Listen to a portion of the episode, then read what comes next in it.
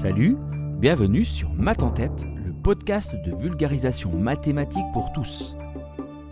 En 2021, Google, une filiale de la société Alphabet, est une entreprise valorisée en bourse à hauteur de 1185 milliards de dollars et compte plus de 103 500 employés à travers le monde.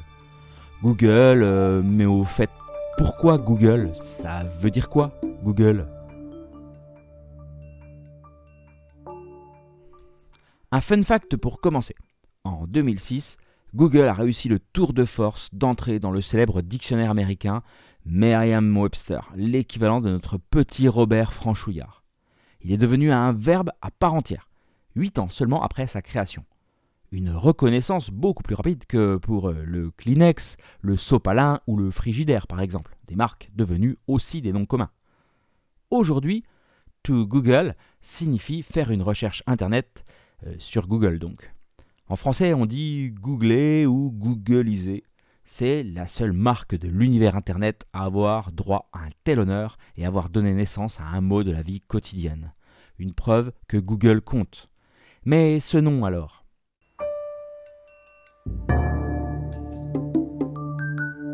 Le nom du moteur de recherche a été inspiré par les mathématiques.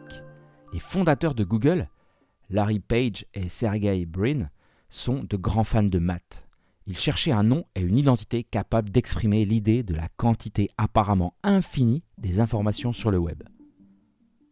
Tout commence en 1938. Edward Kessner, un mathématicien américain, parlait dans son livre Mathematics and the Imagination d'un nombre constitué du chiffre 1 suivi de 100 zéros.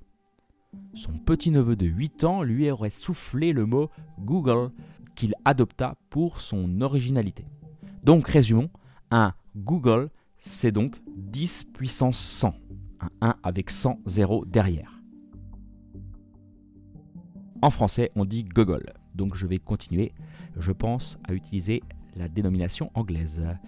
Donc c'est un nombre gigantesque, puisqu'il dépasse allègrement le nombre d'atomes dans l'univers, estimé aujourd'hui à environ 10 puissance 80. Allez, on fait un bond dans le temps de 60 années, car la suite de l'histoire se passe en 1998. À l'époque, les moteurs de recherche ne sont pas très performants et les algorithmes ne prévoient pas de faire évoluer la place des recherches en fonction des recherches précédentes. C'est là l'idée de base de Page et Brin. Mais il leur faut un nom original et percutant. Le nom de code initial du projet était Backrub, massage de dos en français. Ouais. Un des membres de leur équipe d'étudiants dédiée à cette recherche leur aurait soufflé la référence Google. L'idée fut adoptée avec enthousiasme. Oh, Mais au moment de référencer le nom pour avoir les droits du nom de domaine, une erreur de frappe a été commise. Le Google de départ a été transformé par Megard en Google. Voilà, là s'arrête la petite histoire. Google, c'est 10 puissance 100. C'est une main tendue vers l'infini une infinité de données numériques. Et là commence également l'ascension. Aujourd'hui, l'index de Google compte désormais plus de 1000 milliards d'URL uniques. Bon, ok, 1000 milliards, ça ne fait que 10 puissance 12. Dans son livre, Edward Kessner avait même évoqué le nombre encore plus monumental de 10 à la puissance 1 Google. Comprenez là, 10 puissance 10 puissance 100. Il a baptisé ce monstre numérique un Googleplex. Et vous ne serez pas surpris d'apprendre que c'est ce nom, Googleplex, qui été donné au siège de la société de Page et Brin à Mountain View, en Californie. Aujourd'hui, Google continue d'améliorer son moteur de recherche quotidiennement.